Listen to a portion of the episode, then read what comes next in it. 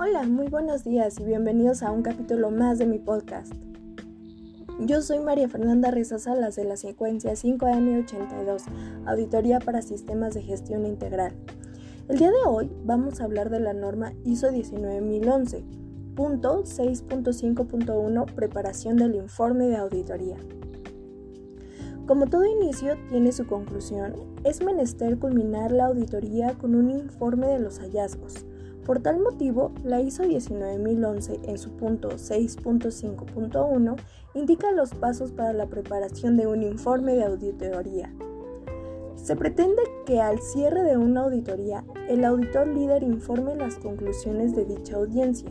En este informe se deben de proporcionar un registro completo, preciso, conciso y claro de la auditoría.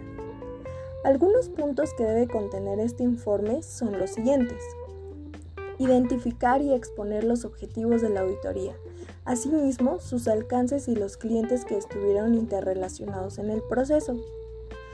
Un dato que usualmente se ocupa en un cierre de auditoría es presentar al equipo auditor y a los dueños de procesos que serán auditados lo anterior bajo el marco de código de conducta que establece la organización y la norma ISO 19011. En otro tenor, el informe debe incluir cuestiones genéricas, tales como lo es las fechas y ubicaciones donde se realizaron las actividades de auditoría, los criterios de auditoría, los hallazgos de la auditoría y sus conclusiones. Cabe señalar que en este punto es donde se sabe si son mayores o menores las no conformidades. También es válido escuchar la opinión del equipo auditor y de los auditados. Otros puntos para considerar, aunque no se toman como obligación, son un resumen del proceso de auditoría, incluyendo cualquier obstáculo encontrado que pueda disminuir la confianza en las conclusiones de la auditoría y las buenas prácticas identificadas.